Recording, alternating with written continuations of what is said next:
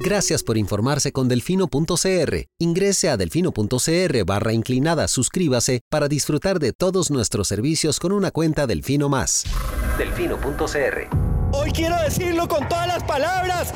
¡Páguele a la caja! ¡Pague la deuda con la caja! He oído argumentos de todo tipo pero pocos argumentos tan estúpidos, tan ridículos. Para mí es más rico comer arroz y frijoles en paz que venderle el alma a Satanás. Debería tomar un vasito de agua antes de hablar para que pueda coordinar la lengua con el cerebro. Pero aquí o todos rabones o todos culones, pero no unos ñatos y otros narizones. Se toman un vaso de me vale madre. Creo que me extrañaban, ¿verdad? Coca-Cola sin azúcar presenta Curul en llamas, cubriendo y sufriendo la Asamblea Legislativa, porque alguien tiene que hacerlo. Hola queridos suscriptores de Delfino.cr, bienvenidos a un nuevo programa de Curul en Llamas, el podcast semanal donde les comentamos los temas más relevantes e irrelevantes de la Asamblea Legislativa. Les saluda Luis Madrigal desde el 10 de febrero del 2023, como siempre en compañía de... May, espero que todas y todos estén muy bien esta semana. Los temas, eh, vamos a hablar de la Defensoría, que no hay humo blanco todavía, así como de los otros nombramientos pendientes que tiene la Asamblea Legislativa. Vamos a hablar del el anuncio del Poder Ejecutivo en secreto a las jefaturas de fracción de que va a presentar un proyecto sobre renta mundial. Eh, asimismo, y dado los... Eh, ¿cómo decirlo?, especulaciones que se han dado tras la salida de la jerarca del Ministerio de Salud y su posible eventual llegada a la Asamblea Legislativa, vamos a hablar del régimen de inmunidades que tiene la Asamblea y de cómo se diferencia este de los otros miembros de los supremos poderes y de algunos otros temas varios. Pero empecemos con la sesión del lunes en la mañana, porque en la tarde se estaba presentando un, un informe de la OCDE, OCDE a la Asamblea. ¿Era la Asamblea o era en general? No, era en general. Eh, lo presentaron en el Banco Central y al día siguiente, en todo caso, llegó el secretario general de la OCDE a hacer la intervención de nuevo en el plenario y no llevaron traductor, entonces el señor habló en inglés todo el tiempo. Estoy seguro que más de un ah, diputado estaba perdido. Estoy seguro que la mitad no entendió nada. Pero bueno, eh, el lunes en la mañana se continuó con la discusión sobre el nombramiento para la Defensoría de los Habitantes. Como les habíamos comentado la semana pasada, tras la presentación de una nueva candidatura que no había participado del concurso del parte de los dos diputados del liberal progresista, Katia Cambronero y Jorge Dengo, con el respaldo inmediato de Liberación Nacional y el Frente Amplio, desde el otro sector, viéndose derrotados, corrieron a buscar una nueva candidatura que les lograra movilizar los votos necesarios para este nombramiento. Entonces, la discusión el lunes no llegó a nada nuevo porque siguen haciendo tiempo. Tuvimos discursos de los diputados a favor de Ericulate para precisamente gastar tiempo de la sesión hasta las 12 que se iba a levantar eh, tuvimos algunas intervenciones eh, lamentables, casi que todas de Nueva República. José Pablo Jiménez, por ejemplo, criticó la candidatura de Katia Rodríguez Araica bajo el alegato de que es vecina a cinco casas de la diputada Katia Cambronero, el liberal progresista. solo le faltó decir que había conflicto de intereses porque se llaman igual. Eh, sí, de hecho preguntó si eso era un conflicto de intereses y todos es como, Dios mío, no lo puedo creer.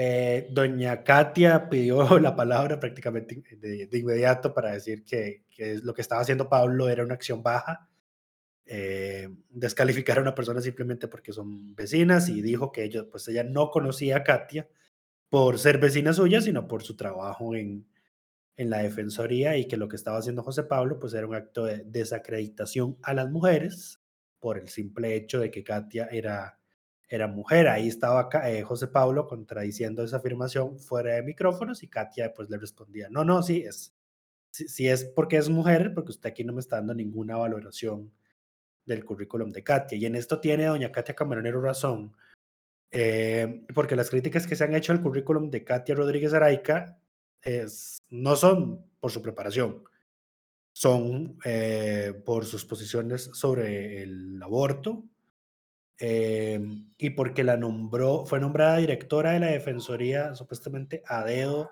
por una persona que era fundador del Partido Acción Ciudadana, cuyo nombre ahorita se me escapa. Carazo. Eh, ajá, eh, sí, me hace. Eh, entonces esas son las, esos son los cuestionamientos que se le hacen a ella, digamos, y que, que es cercana al Partido Acción Ciudadana, no entiendo por qué, seguramente solo por ese tema del, del nombramiento de Carazo, pero ya con eso es suficiente, digamos, para que estén ahí retrasando, digamos, el, el nombramiento. Otro, ir- otro, otro impresentable fue Jorge Rojas López, un diputado oficialista. Eh, mi mente había bloqueado esta, esta participación en el momento en el que ocurrió hasta que tuve la lamentable desdicha de haberla leído en el acta de ese día, en el que cuestionó qué auto- autoridad moral tiene una persona que publica un mensaje el propio día del niño diciendo que la niñez LGTBI existe. Eh, exacto, sin, Eh, pa- sin palabras. Eso, eso fue lo que dijo el, el- el diputado oficialista. A ver, no extraña, aquí hay... La discusión por el fondo está en- entre el sector con- más conservador de la Asamblea y un sector más y un sector menos digamos, conservador. menos conservador, eh, no tan nefasto, diría yo, eh, pero bueno, em, en esos temas, pero también hay una disputa por el, yo creo que el, el modelo de gestión de la Defensoría, porque aquí las, las caras que tenemos es el- la continuidad de la gestión de Catalina Crespo a través de ya sea Eric Ulate o don Mario Zamora, que fue el, el nombre que circuló eh, desde el fin de semana como un posible candidato de consenso para la oposición o un cambio de gestión en las funcionari de funcionarias que vienen de adentro de la Defensoría previo a Catalina Crespo, que ahí y estaba que tanto- estaban en contra de Catalina Crespo. correcto, tanto Laura como Katia Rodríguez, Rodríguez era, Araica. Rodríguez Araica, sí. Exacto, entonces De eso es hecho, lo que está en disputa. De hecho, Katia Ahora, fue una de las, de las directoras de la Defensoría que firmó la solicitud a Catalina Crespo de que renunciara. correcto, yo creo que Laura también, porque ella estaba en la Defensoría en ese momento. No Si me no me equivoco. consta. O sea, no sé si firmó, pero sí estaba en la Defensoría en ese momento. Ah, sí, eso sí. Em, ahora, lo otro que, digamos, así como la candidatura de Laura ya se da por descartada, me parece que desde la oposición ya están dando por descartado a Eric Ulate y están buscando a alguien más. Y ahora, como ellos han sido tan vocales en el tema de no salirse de las personas que participaron del concurso, claramente limitaron sus opciones de un nombre alternativo a las personas que se presentaron. Ahora, entre esas personas está el que era el asesor directo de Catalina Crespo, que es este señor Mario Zamora, que al parecer es uno de los nombres que circula eh, como un potencial. Ahora, el, el tema llevó Otro, otro que suena es eh, José Manuel Echandi, que también es- participó del concurso. ajá, y es asesor del diputado Alejandro Pacheco, quien ese mismo lunes hizo una intervención hablando en contra de escoger personas que no participaron del concurso de la Comisión de Nombramientos. Claro, muy estratégico de su parte. Ahora, aquí claramente lo que está en disputa son los votos del PUSC. Eh, sí, y, es, y exactamente, aquí esta es la Y- clave ahora, porque el PUSC, digamos, como que tuvo ahí un despertar, digamos. Ellos no quieren ser unos, digamos, digámoslo en ese término, arrastrados hacia el candidato de los demás. Ya se percataron de que ellos son los que van a definir la votación en un sentido o el otro. Eh, Entonces, más exacto, bien, ellos quieren imponer sus condiciones y en, en la menos su candidato, eh, porque se sienten con el poder de decisión, el poder final de, de hacerlo. Entonces, claro, ahora ellos ese, no van a... ese- ese poder lo tienen, ese poder lo tienen única y exclusivamente si votan en bloque. Porque lo que pasó fue que dos, dicen las, las, los rumores de pasillos, que dos diputados del PUSC se pasaron a apoyar a Katia cuando fue presentada el jueves anterior y ahí era cuando tenían los votos. Así es. Pero si se cambia la candidatura y ya no es contra Areculate, porque El problema, el problema es que ya como se ha ido posponiendo, ya hay diputados de liberación que le quitaron el apoyo a, a Katia Rodríguez. hay el- dos que se dice que le quitaron el apoyo, no se dice Ajá. cuáles. No se dice cuáles, pero Eh, entonces ve, ahí está la matemática un toque jodida.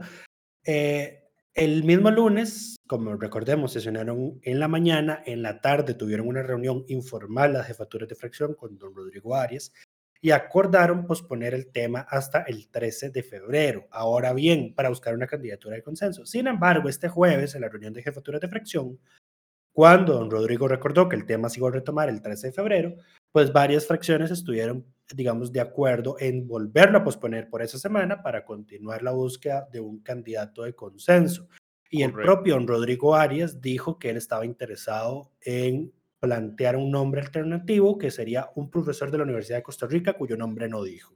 Fue lo más, fue lo más que reveló. Claro, ahora, que haya un candidato de consenso, consenso, donde todas las bancadas estén de acuerdo, me parece imposible, porque aquí lo que hay, aquí lo que hay no es solo dos visiones de mundo distintas, sino también dos visiones del, dos, dos bandos enfrentados dentro de la defensoría. Eh, me parece que la opción, o sea, aunque Rodrigo Arias no dice de quién se trata, eh, me parece que él está buscando traer a alguien desde fuera de la defensoría que no venga permeado, digamos, por los temas políticos partidarios y que genere por lo menos, tal vez no el consenso, pero no los anticuerpos para que se le opongan. Me explico, puede ser que no todos le voten a favor, pero no le van a hacer la misma oposición que le están haciendo a estos, a los nombramientos que han de ambos lados, a los nombramientos que han salido hasta entonces. Habrá que ver quién es la persona que presenta. sí. Em, eh, porque ya tenemos, a, por ejemplo, Nueva República diciendo abiertamente que si no es un candidato pro pues no le van a dar los votos. Exacto, y eso, eso no va a pasar. Eh, yo no diría que no va a pasar. No digo, no va a pasar que ellos le den los votos a alguien que no sea abiertamente pro vida. Puede ser que no se opongan a alguien que no sea abiertamente pro vida, pero que no tengan nada que sacarle, que puedan decir que es contra eh, libre decisión o a favor de la libre decisión. Eh, pero en fin, el, el, tema está ahí. Esto, ahora, importante destacar claramente, esta discusión se da eh, a estos niveles y se extiende este periodo porque el voto es público y aquí queremos, por supuesto, destacar que si no fuera así, esto ya se hubiera resuelto hace meses sin saber quiénes fueron los que quebraron línea partidaria y quiénes fueron los que traicionaron lo que dijeron públicamente. Eh, pero gracias al voto público es que estamos teniendo estas discusiones que a mí me parece incluso que son discusiones importantes, que se den, que se valoren distintas eh, candidaturas. Sí, porque al, fin y al cabo se está replanteando el, el modelo de, de, entrevistas a candidatos, metodologías, la verdadera utilidad de la comisión de nombramientos, que, pues, al ser un órgano político en el que se evalúan las candidaturas desde un punto de vista político, pues no sirve para mayor cosa, porque lo he eh, dicho, lo he dicho no sé cuántas veces, pero la comisión de, de, nombramientos fácilmente podrían decirle comisión de mentirillas, porque no sirve para nada. Eh, eh, y no tiene, y es una ficción que se han inventado para justificar los procesos que hacen. Ahora que los votos son públicos, se vuelve más complicada esas justificaciones, porque antes lo que hacían era que la, la comisión hacía su trabajo y ellos agarraban al que les pareciera mejor eh, la comisión incluso tenía sus, sus matráfulas para descartar candidatos, como poner ceros en entrevistas, y como no se sabía quién había puesto los ceros, entonces quedaba como siempre. Eh, la gente se sentía muy tranquila de poner notas bajas. Recordemos lo que pasó con el concurso de la sala tercera. Eh, pasemos a ese tema justamente porque la Asamblea, si bien en este momento está enfrascada en la discusión de la Defensoría de los Habitantes, que no hay en el futuro próximo una solución a la vista. Tiene además cuatro nombramientos muy importantes en la Corte Suprema de Justicia. El, el más viejo de esos expedientes lleva ya 22 meses vacante, que fue cuando don William Molinari renunció a su cargo en la sala primera en abril del 2021. Desde entonces se han sumado las salidas de Nancy Hernández de la Sala Constitucional y los fallecimientos de don Álvaro Burgos Mata en la Sala Tercera y de don Román Solís de la Sala Primera. La anterior asamblea, y yo preparé una nota que, que, pueden eh, revisar sobre este tema, ya había dejado dos recomendaciones para los concursos más viejos. Para los dos nuevos, eh, se iniciaron dentro de esta asamblea legislativa y fue justamente en el concurso de la sala tercera donde se dio el, el, la, la entre Dinora y Hilbert. La suplantación de identidad que denunció don Hilbert porque doña Dinora votó por él. Y de nuevo aquí, ¿por qué hablo de esto? Porque es, de eso nos dimos cuenta porque el voto fue público. Correcto. Esa, esa calificación se dio posterior a la reforma, entonces tuvieron que publicar los resultados que puso cada uno de los congresistas que participó. Eh, en eh, con el nombre, digamos, de la calificación que dio, y ahí fue donde se evidenció y quedó expuesto. De hecho, lo que, pasó fue que un, lo, lo que pasó fue que uno de los candidatos pidió las notas. Y cuando se las dieron, pues. Estaban publicadas en realidad. Yo, yo vi que, no, que estaban publicadas. Y el más, el que, el que se dio cuenta fue Don Gilbert que le llegaron a decir como, hey, usted puso un 2 aquí. ¿Y el qué? Claro, porque yo creo que nadie tenía presente que las boletas iban a salir con nombre. Por Correcto. dicha, y gracias a la reforma, salieron con nombre. Pero bueno, ahora, ese concurso, probablemente el de la sala tercera es el más delicado de todo. Bueno, no, el de la sala constitucional es, es, es, por supuesto un, un puesto siempre importante, pero el de la sala tercera es también delicado porque recordemos que en la sala tercera es donde se ven las acusaciones eh, que se Contra miembros de los Supremos Poderes. contra miembros de los supremos poderes. O sea, es ahí a donde se juzgan a los congresistas en ejercicio. Eh, entonces, eh, claramente es, es un tema sensible. Además, recordemos que esa sala tiene al nefasto Jesús Ramírez ahí desde 1984, creo. O- 86, 87, ya, ya ni sé desde hace cuántos años. Tiene mucho tiempo, tiene mucho tiempo. Tiene mucho tiempo de quedarse dormido en, en las, em, en las Wow. audiencias que le corresponden. Eh, pero bueno, ese es un tema sensible y no hay luz verde todavía, ni siquiera la comisión ha presentado cuál recomendación va a dar eh, tras haber corregido las calificaciones con, con la nota que le asignó Don Gilbert a, a- al candidato a magistrado, que no recuerdo su apellido en este momento. Lo que ocurre es que no ha sesionado, no ha vuelto a sesionar la comisión de nombramientos. No ha vuelto a sesionar Y porque cuando sesionó- presentó, presentó varias apelaciones No, y cuando Eh. sesionó fue para tramitar las ratificaciones de nombramientos eh, de suplencias en el órgano superior de la COPROCOM. que se aprobaron esta semana por uno por unanimidad y el otro por mayoría. No, uno por ambos fueron por mayoría, me parece. No recuerdo. ¿Correcto? Sí, uno por unanimidad y el otro por mayoría. Correcto. También, o sea, nosotros vamos a ponerle el ojo a estos temas. Entonces, en la sala primera, en el concurso por la vacante del magistrado Solís Zelaya, em, ya se cerró la presentación de atestados el pasado 19 de enero. La asamblea, como la comisión no se ha reunido, no ha, no ha publicado todavía quiénes fueron las personas que concursaron. Apenas esté eso, les estaremos informando. Pero bueno, hablando de la sala tercera, No, lo que yo lo que quería mencionar sobre esto es eh, el, el más viejo tiene desde abril del 2021, ¿verdad? Imagínense, Correcto. 22 meses. Cuando la Constitución dice que los nombramientos, las vacantes en la, en la Corte tienen que llenarse en un plazo de 30 días. Ahora, a mí me parece que los 30 días es, es un plazo anacrónico. Em, no se puede en, en- en la realidad esperar que la Asamblea haga un procedimiento real y pero elija en t- 30 días. Sí, pero tampoco parece 22 imposible. meses. 22 meses es una exageración. Yo lo que diría es que ahí se, recor- se requiere una reforma constitucional que les dé seis plazos, eh, seis meses plazo para nombrar, para que se ajuste más a lo que sería un proceso real de nombramiento. 30, 30 ¿Seis días, na- meses? Seis meses me parece suficiente. No, a ver, es que no, esto es, el, esto es el colmo. A ver, ¿por qué la Asamblea sí, o sea, las ratificaciones sí corren para cumplir el plazo legal? Por supuesto, porque si no se Porque hay una consecuencia, porque hay una Pero- consecuencia. Lo, pero, Lucho, lo que hay que a- meter más bien es una consecuencia. Voy, voy a explicarte la diferencia. Cuando vos abrís un concurso, te pueden entrar 20 personas que tenés entre- que entrevistar. Cuando te llega una ratificación, tenés que hacer una entrevista a esa persona. No tenés que abrir concurso, no tenés que dar plazo para que la gente comente, no tenés que hacer audiencia con todas las personas que participan, es nada más una entrevista y un dictamen. Por eso es que un plazo de un mes para una ratificación es razonable, Seis meses me no es, mucho tiempo. no es razonable un plazo de un mes para un nombramiento donde tenés que abrir un concurso o deberías abrir un concurso. Ahora, lo otro que se debería estar hablando en este tema es, bueno, reformemos y homogenicemos el trabajo de la comisión, porque para cada nombramiento que hace, para cada concurso, cada expediente que se abre de nombramientos, la comisión define su propia metodología. Y dependiendo de, la- de las mayorías que hayan, se define si van, si van a valorar más atestados o más la entrevista. Por ejemplo, de los que están vacantes, los dos, los dos expedientes más viejos tienen un- una distribución donde los atestados valen 70% y la entrevista tiene un valor de 30%.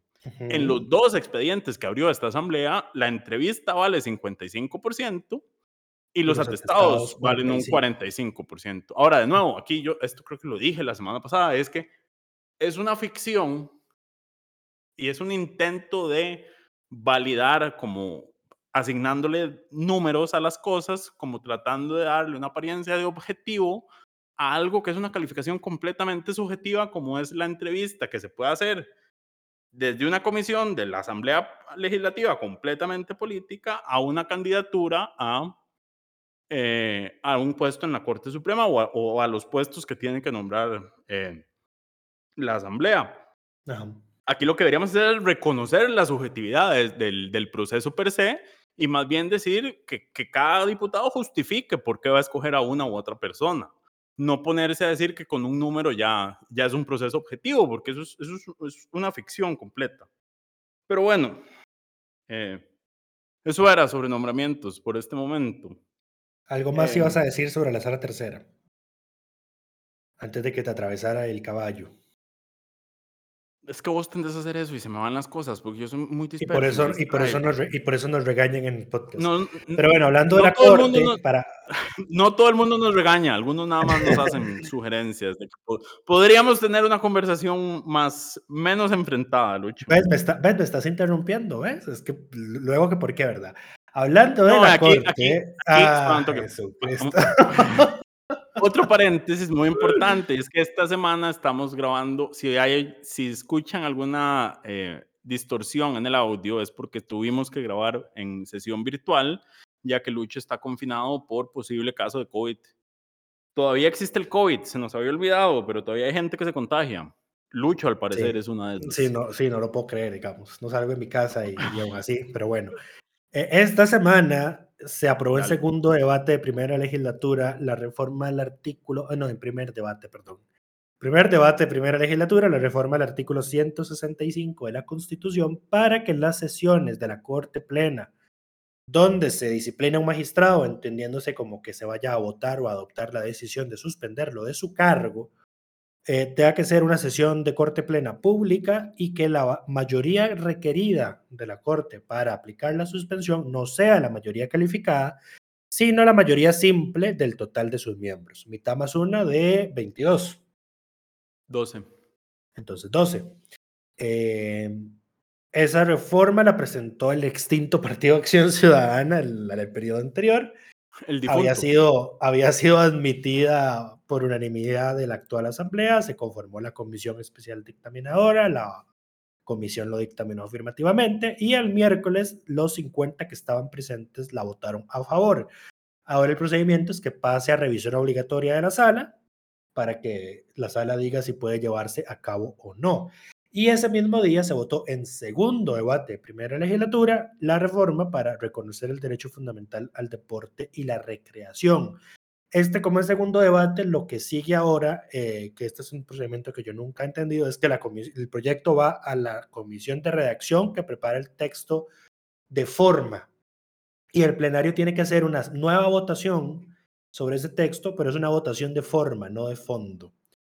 Si aprueba el debate de forma, el proyecto se envía al Poder Ejecutivo para que si lo apoya, el presidente de la República lo incluya en su mensaje presidencial del 2 de mayo ante el Congreso, lo que le permite a la Asamblea darle los tres debates necesarios más eh, que requiere la reforma constitucional para incorporarse en la Constitución.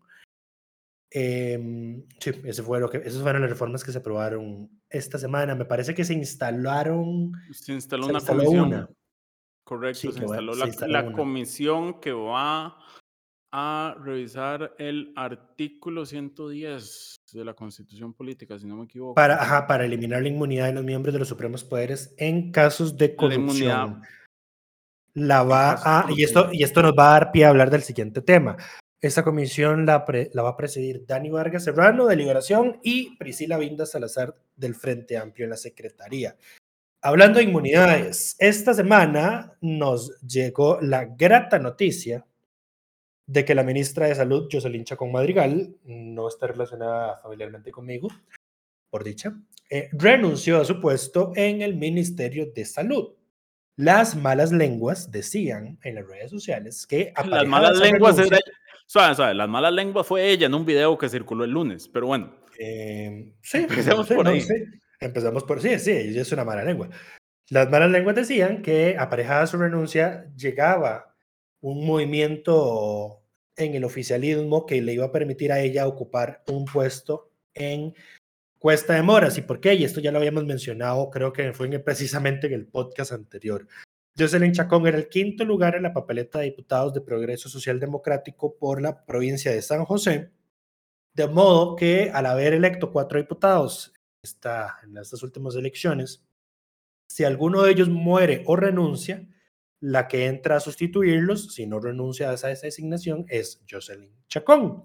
O sea, básicamente, básicamente, básicamente vamos a pasar tres años y unos meses con el temor de que algo le pase a alguna de estas cuatro personas y Jocelyn llegue a la asamblea. Así es. Ese es el resumen. Eh, el, el chisme decía que lo que iba a ocurrir era que un diputado al oficialismo, presuntamente Manuel Morales, iba a renunciar a su curul para asumir la presidencia ejecutiva del INS y que la presidenta del INS iba a ser enviada a la embajada en España. Al día siguiente de esos rumores y al día siguiente de esa renuncia era el show semanal de la Casa Presidencial. La conferencia de miércoles. la conferencia de los miércoles, exactamente, donde naturalmente eh, la primera pregunta que yo creo que le hicieron al presidente fue, ¿es cierto esto?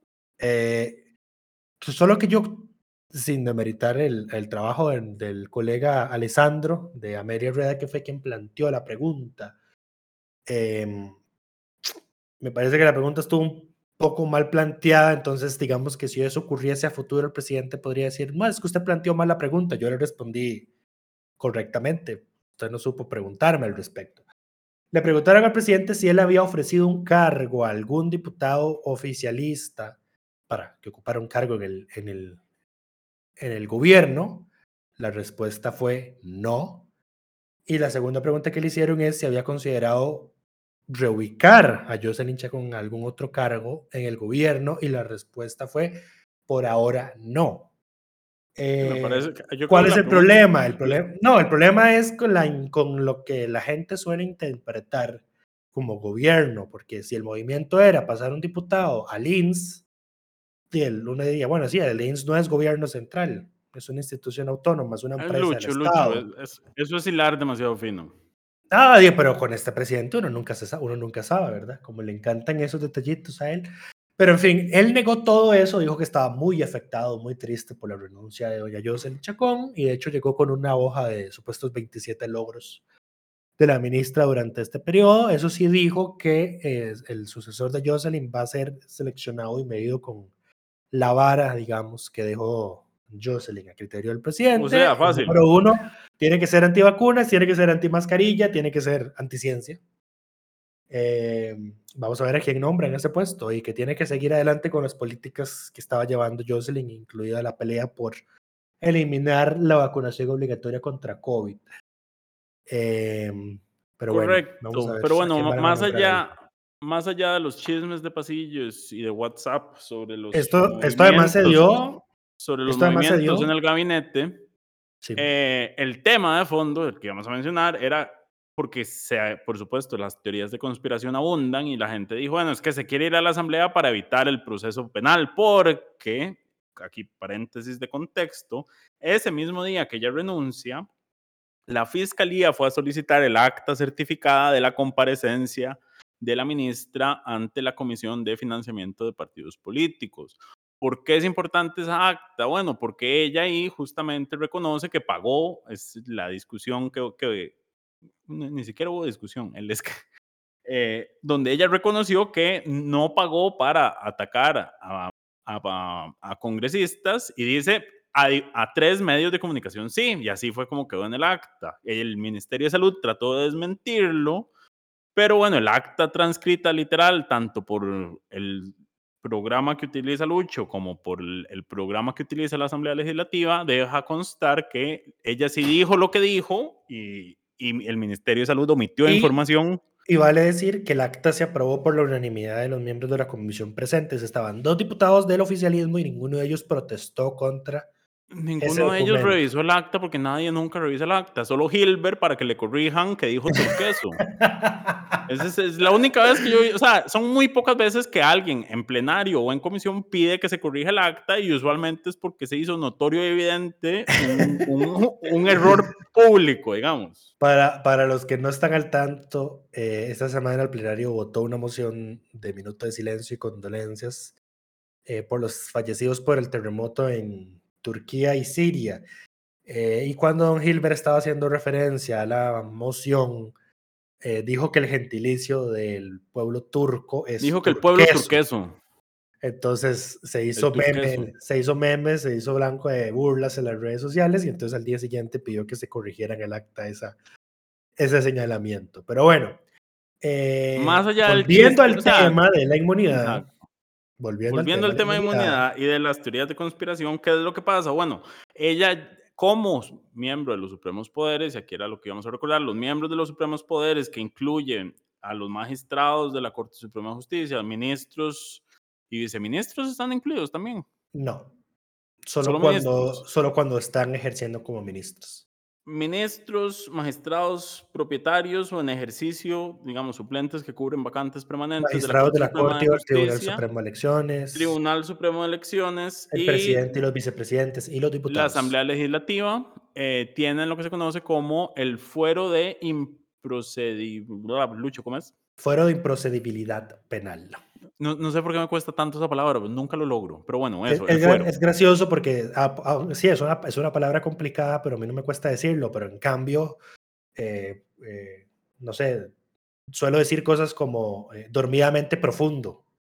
Entonces, yo no entiendo mi cerebro a veces, pero bueno, seguí. Lucho, todos tenemos a veces dudas de cómo funciona tu cerebro, pero eso es, eso es tema para otro podcast de salud mental. Eh, lo que estaba tratando de decir es, todos los miembros de los supremos poderes tienen eh, este fuero. Yo de ahora en adelante me voy a referir a él única y exclusivamente como fuero. Y el fuero lo que le hace es que la, la fiscalía puede investigar, y esto es importante, puede abrir investigaciones contra estas personas, pero no puede acusar penalmente sin que la corte, eh, sin que la corte le solicite a la asamblea que le levante ese fuero. Antes que eso, a ver, las investigaciones tiene que llevarlas el fiscal general, número Correcto. uno. No las puede llevar cualquier fiscal. De hecho, paréntesis, al haberse ido Jocelyn, al haber dejado el ministerio, el caso tiene que dejar la Fiscalía General y pasar a las fiscalías ordinarias para ser tramitado. Correcto. Porque ya Ahora, ella no es miembro de los Supremos Poderes. Porque ya no tiene el fuero, así es. Entonces, eh, la Fiscalía General en este caso ten- tiene que pedir a la sala tercera eh, que analice la, pues, la solicitud que ellos hacen de que se lleve a juicio, digamos, a esta persona. La sala tercera delibera y lo somete, si lo considera pertinente, lo lleva a la Corte Plena. No, Ahora, o sea, por eso a ver, si considera pertinente la causa, digamos, que si tiene mérito para que sea analizada por el fondo en un juicio, pues la sala tercera la lleva a la Plena y la Corte Plena se hace de nuevo esa revisión, la Corte Plena vota para pedirle a la Asamblea que le levante la inmunidad a ese miembro de los supremos poderes y entonces la Asamblea Legislativa integra una comisión de tres diputados que analizan el expediente y le recomiendan al plenario si sí o si no.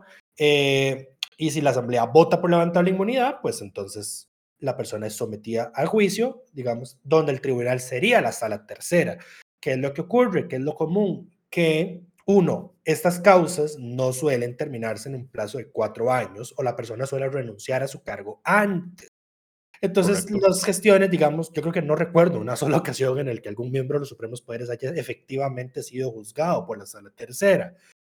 Eh, con los diputados, lo que suele ocurrir, y aquí, y aquí hay que hacer una distinción, digamos.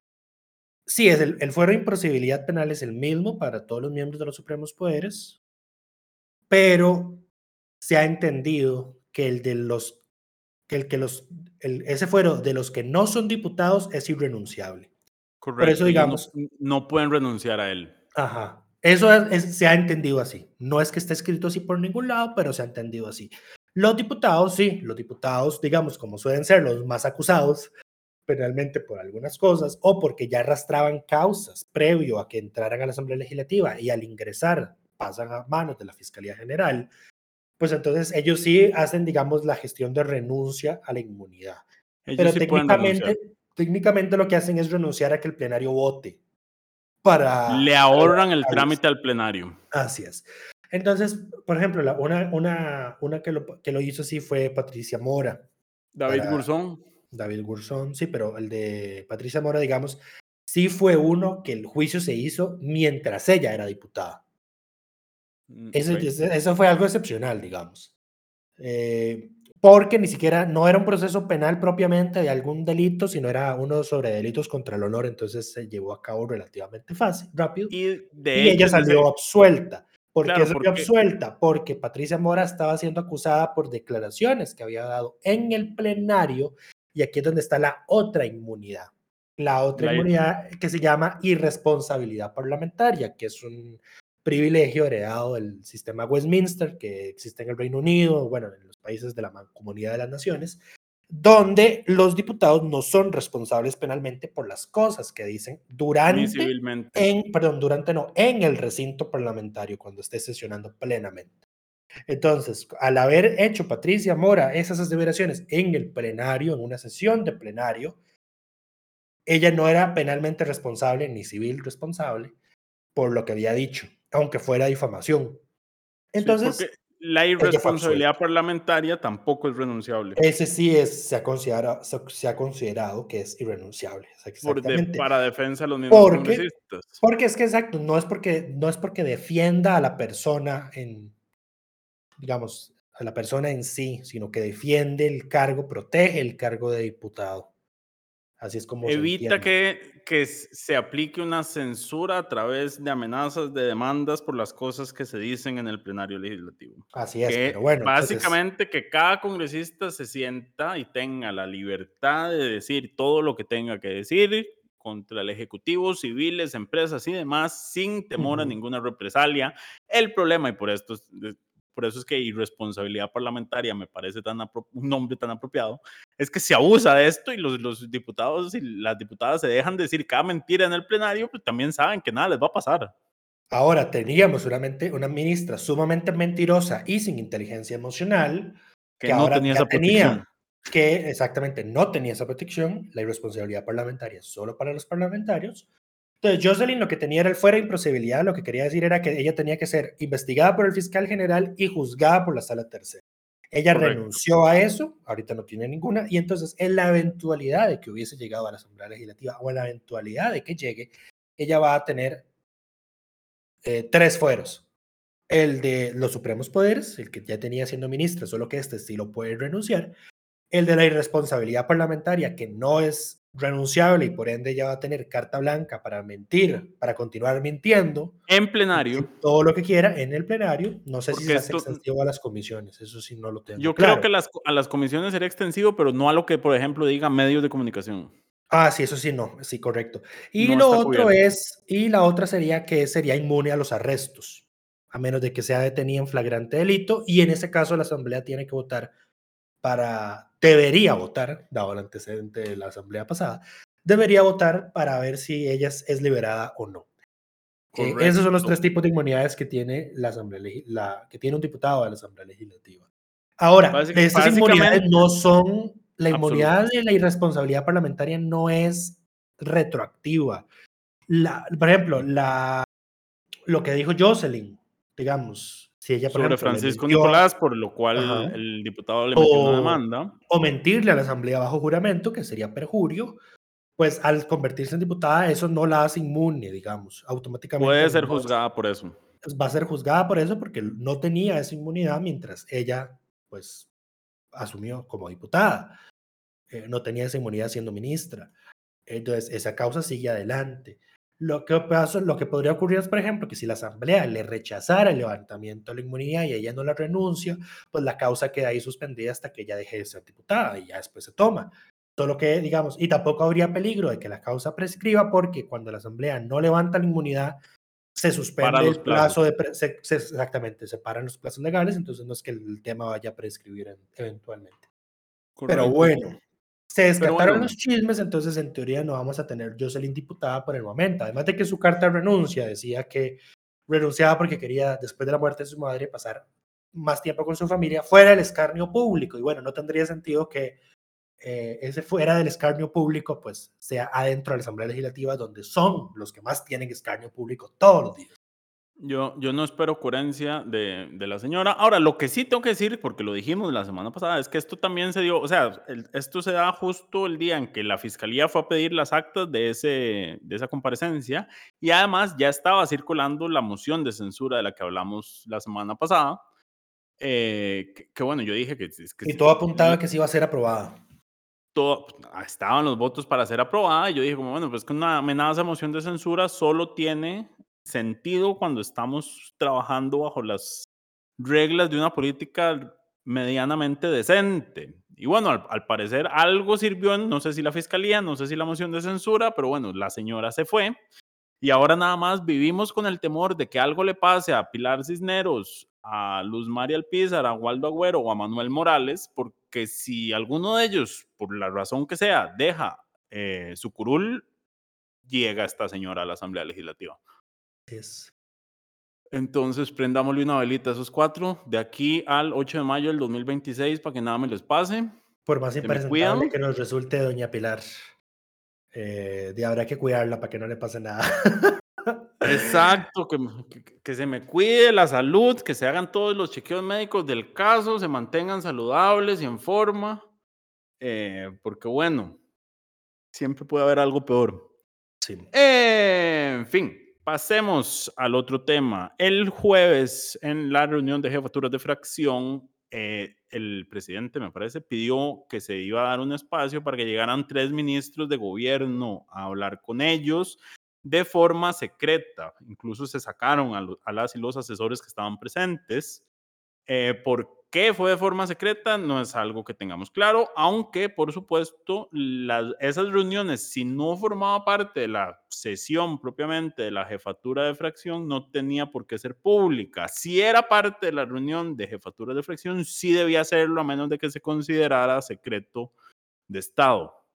Eh, creo que fue más bien optaron por la vía informal, aunque no estoy seguro. Ahí Eh, depende. sí, si- eh, pidieron un receso. Sí, entonces estaban en el receso y entonces no forma parte de la sesión como tal. Ajá. Eh, y bueno, ¿qué fue lo que llegaron a, a conversar? Llegó el ministro de Hacienda, Novia Costa, la ministra de la Presidencia, Natalia Díaz, y creo que había miembros de Cancillería, no sé si había algún jerarca adicional.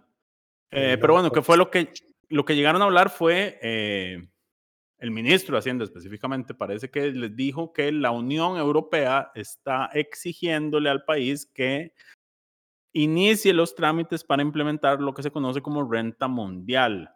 La renta mundial lo que hace es que graba a las personas no solo por lo que hacen dentro de un territorio específico, que es lo que tenemos en Costa Rica, que ahora es territorial ampliada porque la sala interpretó que si yo genero ingresos en Costa Rica y esos ingresos los invierto en el extranjero, los dividendos sobre esos ingresos de origen costarricense tienen que tributar en Costa Rica también. No los dividendos, es solo sobre los bonos. Eso, Deep sí, pero es que al final lo que yo Si meto invertís el- las ganancias obtenidas en Costa Rica en bonos en el extranjero, lo que ganes por esos bonos en el extranjero tiene que pagar impuestos en Costa Rica. Correcto. Entonces Lucho, ya no, lo ya, no, que- ten- ya no tenemos Lucho, una Lucho, renta. Lucho, un segundo. Lo que yo gano en el extranjero son los dividendos, básicamente. Ese, es- ese era el punto. Sí, pero que no, no- que no lo entiendan como dividendos por, por- por repartición, por ejemplo, de acciones o lo que sea. Es solo por el Ah, tema no, de eso es bonos. otro. Sí, sí, Solo eso es por por lo que se invierta Y fuera. cuando, cuando decimos bonos son títulos valores. Exacto. Ahora, em, Costa Rica, desde la anterior administración, ha venido tratando de impulsar lo que se conoce como renta global, que es otra cosa, aunque se llama parecido. La renta global, porque nosotros tenemos renta fraccionada. Entonces, digamos, se nos cobra renta por salario y aparte se nos cobra renta si tenemos eh, ganancias de capital y aparte se nos cobra renta si, si las empresas nos dan dividendos, por ejemplo. Ajá, si tenemos dos trabajos, eh, cada, Cada uno se, se toma paga. por independiente. Exacto. Exacto. La Entonces, renta la global, renta lo que global es una hace- sumatoria de todo eso. La renta global lo que hace es que para cada persona física, digamos, cada cédula, toma todo lo que le ingresa de todas las vías posibles y calcula, bueno, cuánto fue lo que ingresó y sobre eso es que se calcula el monto de lo que tiene que pagar de impuestos sobre la renta. Y, so- y, eh, luego está la renta global duales, que es, eh, lo mismo que la renta global, lo que acaba de explicar Mai, pero en esa sumatoria se excluyen las rentas de capital. Ese renta dual, dual fue un invento de la pasada administración para sacar las ganancias de capital para. No es, un, el- no, no es un invento de la pasada administración porque es muy común en los países nórdicos. bueno, aunque pero traerlo aquí, traerlo aquí viene de la pasada administración Ah, y sí, es eso sí. prin- principalmente para que los empresarios no, no se enojaran. Ajá. Y luego está la, ahora, la que ahora está pidiendo, digamos, la Unión Europea, según el ministro de Hacienda, eh, porque yo no le creo ni pío a este gobierno, honestamente. La renta mundial es eh, que se cobras, digamos, es una especie de renta global, pero a nivel mundial, en la que se cobran impuestos sobre todos los ingresos que tenga la persona, independientemente del país en el que las obtenga. ¿Por qué supuestamente la está pidiendo la Unión Europea? Porque resulta y acontece que al Costa Rica no tener renta mundial, hay empresas o personas en la Unión Europea que podrían estar aprovechando esa circunstancia nuestra para no pagar ni impuestos aquí ni impuestos allá. Lo que había optado Correcto, el lo que gobierno la, del... la do- doble, la, do- la doble no imposición. Ajá. Lo que había Porque optado el también gobierno existe la Guillermo- doble imposición. la- lo que existe también es la doble imposición es que le cobren impuestos en ambos lados, lo cual se trata de evitar en la medida de lo posible a través de tratados internacionales. Pero el, problema aquí es que no se le cobre en ningún lado a la empresa. Lo que había optado el gobierno Luis Guillermo Solís por hacer era suscribir los tratados de, de no imposición. Sin embargo, Costa Rica a la fecha solo los tiene con México, España, Alemania y los Emiratos Árabes Unidos. Claramente ahí no están todos los países de la Unión Europea, entonces es un, No hay creo. que el país, eh, de solo España y Alemania. Ah, cierto, es que no te oí eso. Dale. Eh, pero sí, Eh, el, ¿Y cuál sería la consecuencia inmediata? Aunque no se dijo, la más obvia sería que Costa Rica sea incluida en una lista de países no cooperantes, mal llamada lista negra, que tiene Lista pues, gris. efectos- lista gris, cierto, lista gris cierto. porque las listas negras son los paraísos fiscales. correcto. Eh, que por varios años, digamos, hemos hecho reformas a la carrera para no caer en, esas li- en estas listas grises. Caímos hace poco y nos sacaron después. Wow, eso no lo, no, no lo recordaba. Eh, pero bueno, esa sería la consecuencia más lógica. Naturalmente tiene efectos en el sistema financiero nacional, en la credibilidad financiera del país, y eso termina repercutiéndonos a todos y a todas. Eh, De el, una u ac- otra forma. ajá. el- el propósito de la, de la reunión, según Noguia Costa, era informar a los jefes de fracción de esa exigencia de la Unión Europea como un preámbulo a la presentación de un proyecto de ley sobre la materia. Ahora, sobre esto no le veo sentido a que la reunión haya sido secreta, porque don Noguia Costa, el día que fue interpelado hace una o dos semanas, eh, ya había mencionado lo de la Unión Europea y la renta mundial, así que no entiendo por cuál era la necesidad. También lo justificó diciendo que después de acá, del, de la asamblea, lo iban a ir a conversar con los empresarios y que no querían ruido sobre el tema, eh, lo que tampoco tenía sentido porque saliendo de la reunión le dio declaraciones a los medios de comunicación explicando cuál fue el propósito de la reunión sin haber hablado previamente con el sector empresarial. Entonces no entiendo cuál era el motivo real del secretismo de la sesión. El asunto, y aquí es lo que digamos le da la salvedad a uno que, al menos de mi parte, es que Jonathan Acuña, que fue el único jefe de fracción que tuvo la dignidad de salir a hablar con los medios de comunicación después de esa reunión secreta, pues confirmó que eso fue lo que hablaron en la reunión. Sí, sí, no fue, no fue que llegó a hablar de otra cosa. Por lo menos Ajá. alguien confirmó. Correcto. Em, ahora, aquí es muy importante, diría yo, porque el problema, el- el- a ver, el principal problema con todo el, el- el- no, es, ok, no es el principal problema. Uno de los problemas del Poder Ejecutivo con las iniciativas de ley que presenta es que el, proye- el Poder Ejecutivo no presenta proyectos de ley, presenta ideas que trata de meter en un proyecto de ley que tiende a escribir mal y entonces se lo tienden a, a rechazar o, o a cambiar por completo porque está mal hecho. Ha pasado con los proyectos de reforma al- a, distintos ministerios, ha pasado con la venta del banco BCR, eh, con cannabis es similar. El, proye- el Poder Ejecutivo no tiene la capacidad, eh, no sé si humana o intelectual, para redactar proyectos de ley. Entonces, me parece que es importante que el ministro hubiera llegado a pedir colaboración de, de la gente de la Asamblea Legislativa para la redacción del proyecto. eh, porque si es algo que es prioridad del Ejecutivo, tienen que hacerlo bien, aunque últimamente no les importe. Nada más tiro la idea y después me quejo de que no me la aprueban, aunque esté mal hecha, que esa es la Así estrategia es. hasta el momento. Correcto. Eh, en fin, yo esperaría, pero yo ya no espero nada de nadie, eh, que siendo Novia Costa, él por lo menos presente un proyectico más decente.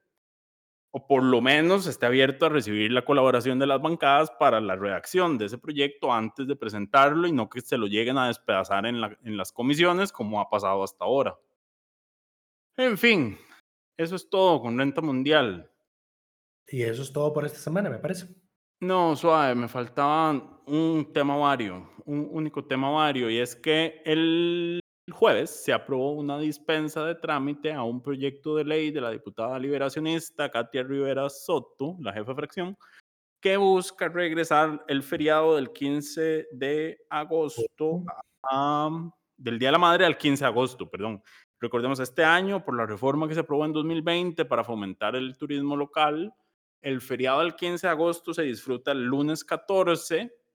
El próximo año, el feriado es el lunes siguiente, entonces me parece que es el 21. Eh, básicamente no cae en el día que es. Claramente eso sucedió ayer. Una dispensa de trámite implica que esto tienen que enviarlo a consulta a distintas instituciones. ¿Tiene consultas obligatorias? ¿Tendrá? Yo, yo creo que no, Lo- pero me No imagino sé. que igual se harán. Pero, exacto, probablemente tengan que mandarse consultas, pero bueno, una dispensa de trámite implica que se pueda aprobar en unas dos, tres semanas.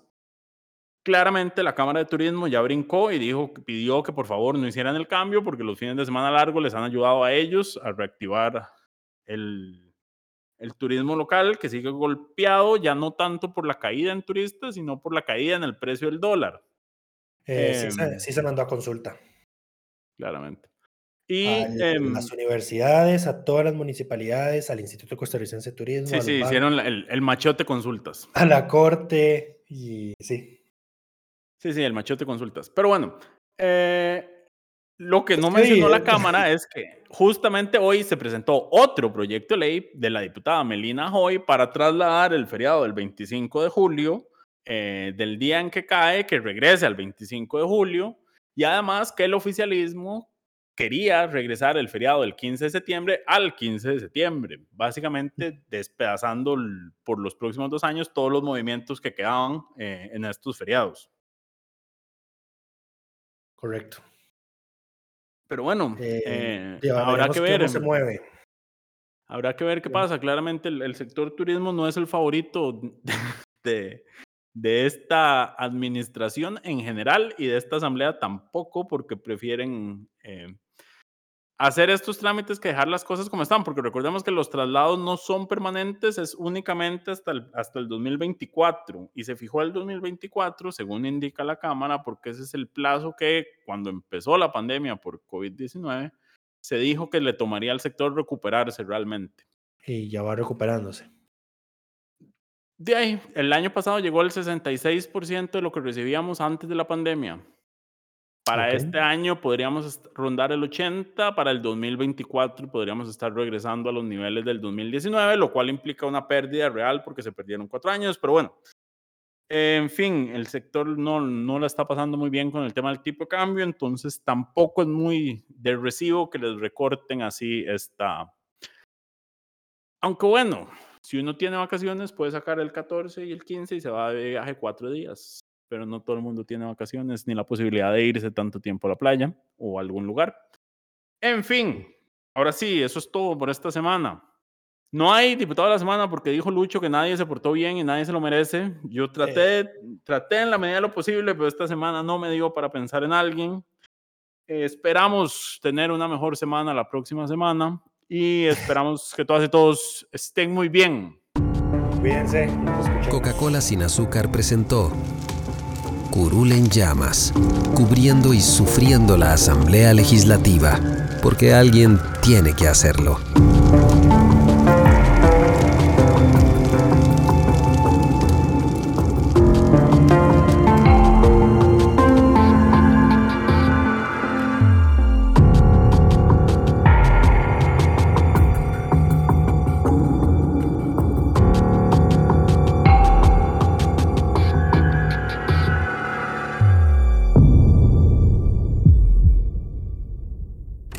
Gracias por informarse con delfino.cr. Ingrese a delfino.cr barra inclinada, suscríbase para disfrutar de todos nuestros servicios